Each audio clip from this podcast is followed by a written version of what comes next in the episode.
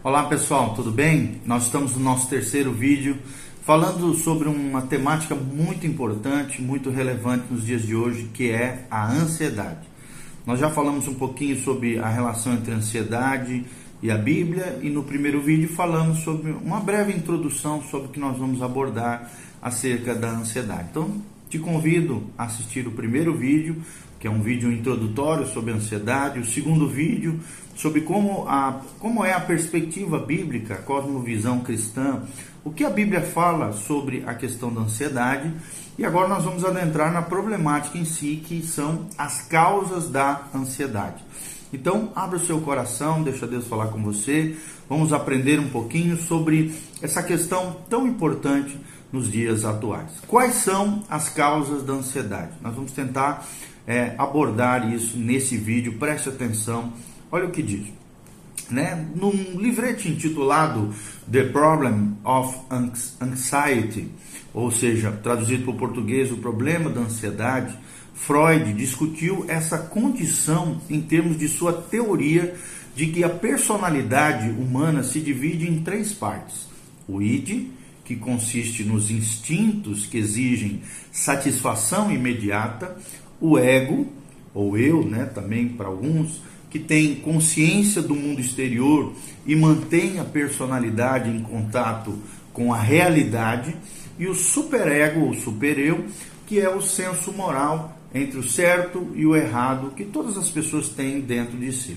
Segundo Freud, a ansiedade surge quando o ego percebe uma clara ameaça à pessoa, a chamada ansiedade realista.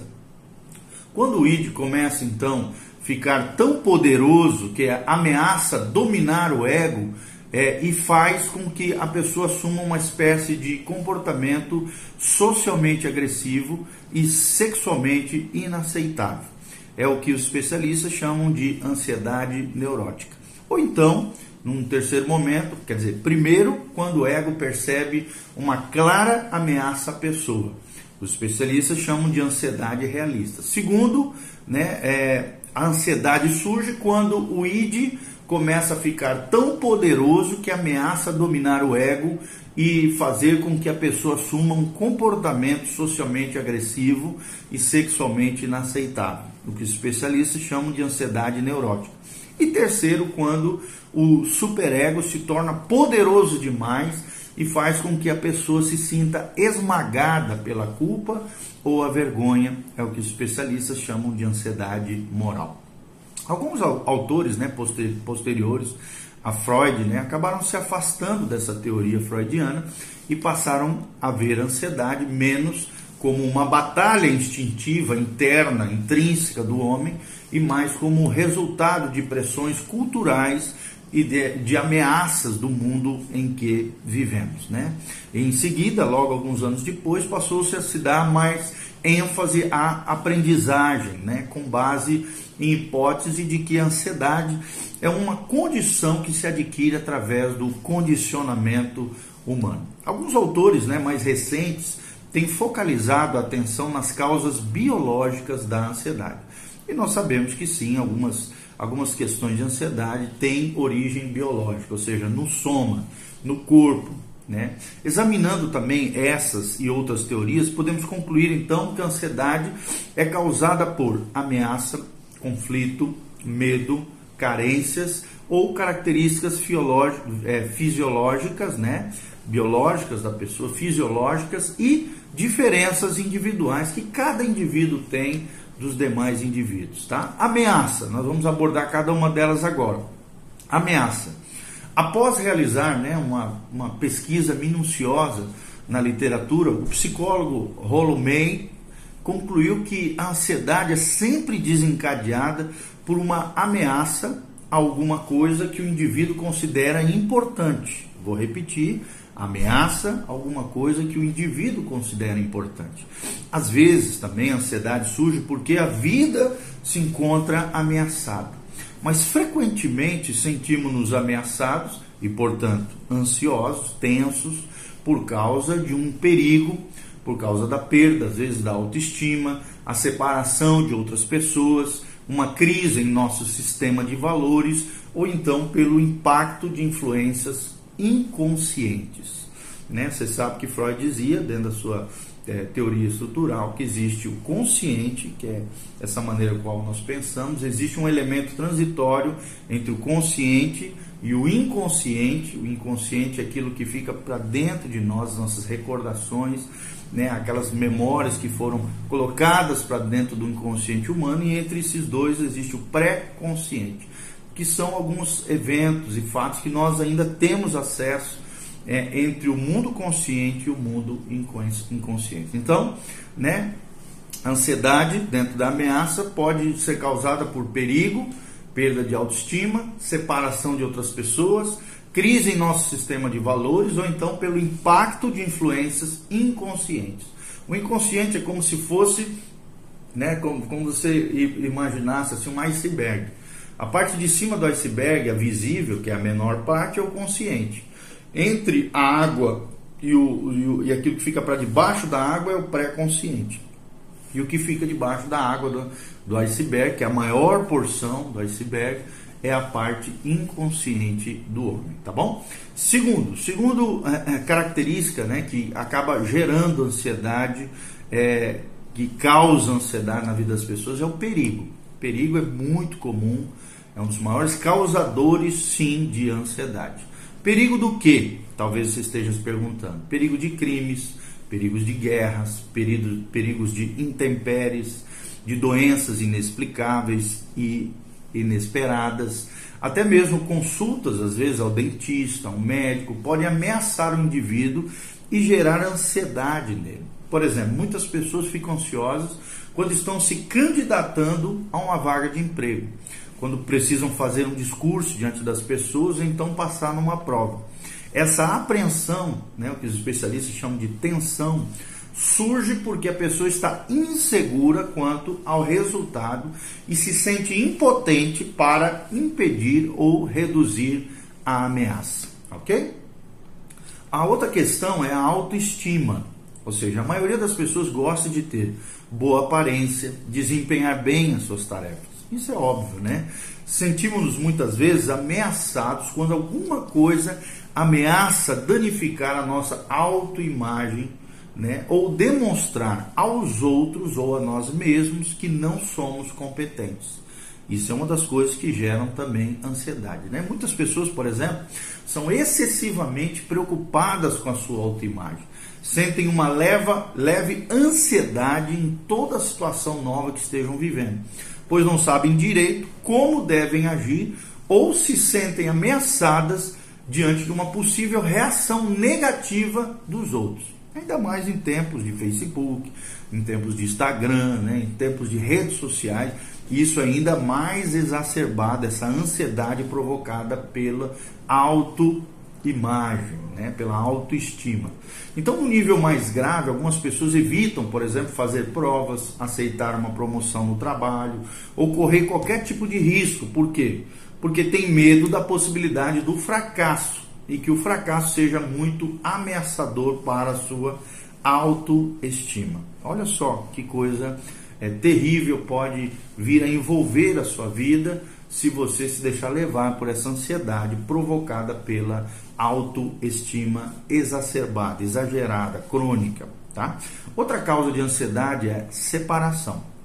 Separação, né? Nunca é fácil na vida das pessoas. Quando nos deparamos com isso, quando nos separamos de alguém que amamos, essa tarefa nunca é fácil. A pessoa pode se sentir confusa quando se vê sozinha. Às vezes a dor é particularmente intensa, né, nos casos em que ocorre abandono e principalmente a dor terrível da rejeição, rejeição por alguém que sim era importante na nossa vida separações também, como a morte de um ente querido, luto, uma mudança radical na sua vida, um divórcio ou o rompimento de um relacionamento afetivo pode sim deixar a pessoa com medo do futuro, pode deixar a pessoa angustiada, triste, com uma sensação de vazio interior é, não preenchido e também insegura, imaginando a seguinte questão: e agora? O que, que eu faço da minha vida? Então, separação também é uma das grandes causas de ansiedade.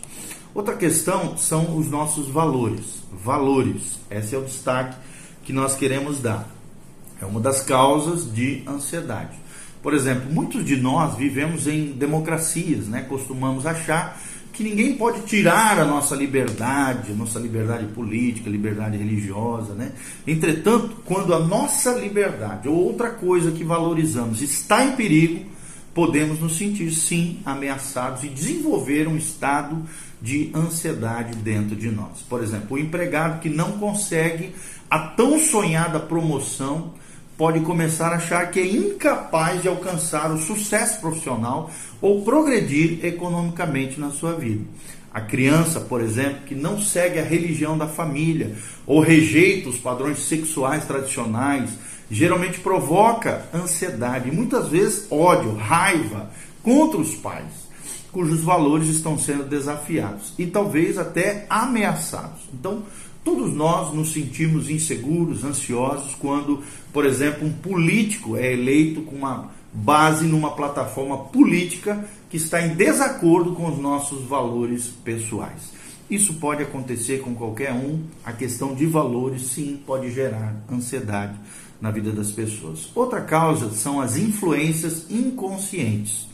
Ou seja, até mesmo né, os terapeutas, especialistas, psicólogos, né, terapeutas que rejeitam muito das teorias, por exemplo, de Freud, geralmente concordam que alguns tipos de ansiedade sim podem ser causados por influências inconscientes desse mundo obscuro psíquico que existe dentro de nós, que de vez em quando vem à tona. Existem tantos perigos, né, reais, imaginários nesse mundo que a maioria das pessoas não dá atenção devida a algumas possíveis causas de estresse e as joga então para fora da mente consciente, ok? Isso não é necessariamente ruim, né, quando feito deliberada e temporariamente, mas segundo Freud, as ameaças e preocupações que exilamos no inconsciente podem sim infeccionar enquanto permanecem nas sombras. É a chamada sombra humana. Coisas obscuras que estão dentro de nós que às vezes vêm à, tomba, à, à tona assombrar a nossa vida psíquica, mental, os nossos pensamentos. Então, mais tarde, essas ideias né, que estão no inconsciente podem migrar sim para o mundo consciente, compreensível, né? E isso pode gerar grandes problemas, porque de repente nos vemos forçados a enfrentar questões complicadas que não conseguimos muitas vezes entender, porque estão lá enraizadas no nosso mundo psíquico, nosso mundo inconsciente, e às vezes nem sabemos mesmo como resolver. Precisamos de alguém para nos auxiliar e nos ajudar. Um exemplo disso é o caso, por exemplo, de um jovem que foi acometido de uma intensa crise de ansiedade, né, certa, certa noite, enquanto, por exemplo, assistia a um balé. Depois que saiu do teatro, ele se sentiu melhor, mas depois decidiu procurar um terapeuta.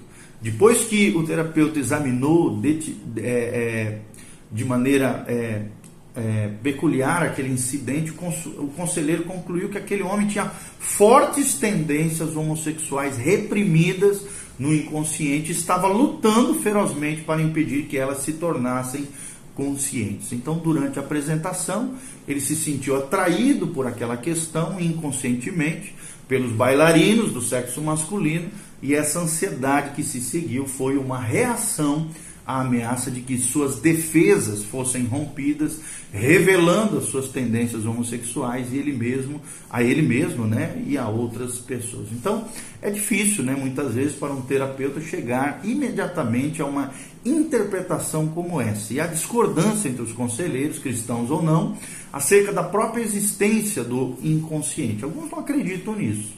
Apesar disso, o pânico que aquele jovem sentiu, nesse exemplo que nós estamos citando, é um bom exemplo da ansiedade que surge como reação a uma situação específica, né? examinando, por exemplo, os locais, os momentos onde a ansiedade surgiu, o conselheiro geralmente é capaz de ter uma pista para descobrir o problema específico, né? a causa, a raiz do problema que perturba o aconselhado, aquela pessoa que nós estamos de alguma maneira ajudando. Tá bom?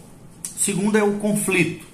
É, claro, lembrando aqui que do ponto de vista de Deus, o homossexualismo é equivocado, errado, precisa de ajuda, precisa de orientação, precisa de um psicólogo cristão, alguém que possa auxiliá-lo, ajudá-lo a lidar com esses conflitos interiores, tá bom? Nós não estamos avalizando nem é, é, respaldando esse comportamento que do ponto de vista da Bíblia e a nossa perspectiva aqui é cristã, uma cosmovisão cristã bíblica, sim é equivocado, é errado, pode ser, é como qualquer comportamento sexual, pode ser abandonado, pode ser é, é, tirado da nossa vida, é necessário haver arrependimento, né? E num outro momento a gente fala mais sobre esse assunto, ok? É equivocado do ponto de vista da palavra de Deus. Existem N versículos que tratam sobre essa, esse assunto. Mas é um conflito interior, não tem como negá-lo, né? Nós precisamos aconselhar, orientar e ajudar as pessoas que sofrem esse tipo de conflito. Segundo momento que gera ansiedade é o conflito. Conflito, tá? E nós vamos ver no vídeo seguinte. Continue conosco, dê um joinha, compartilhe com outras pessoas, derrame dessa graça da unção de Deus e lute contra a ansiedade. Deus te abençoe. Amém.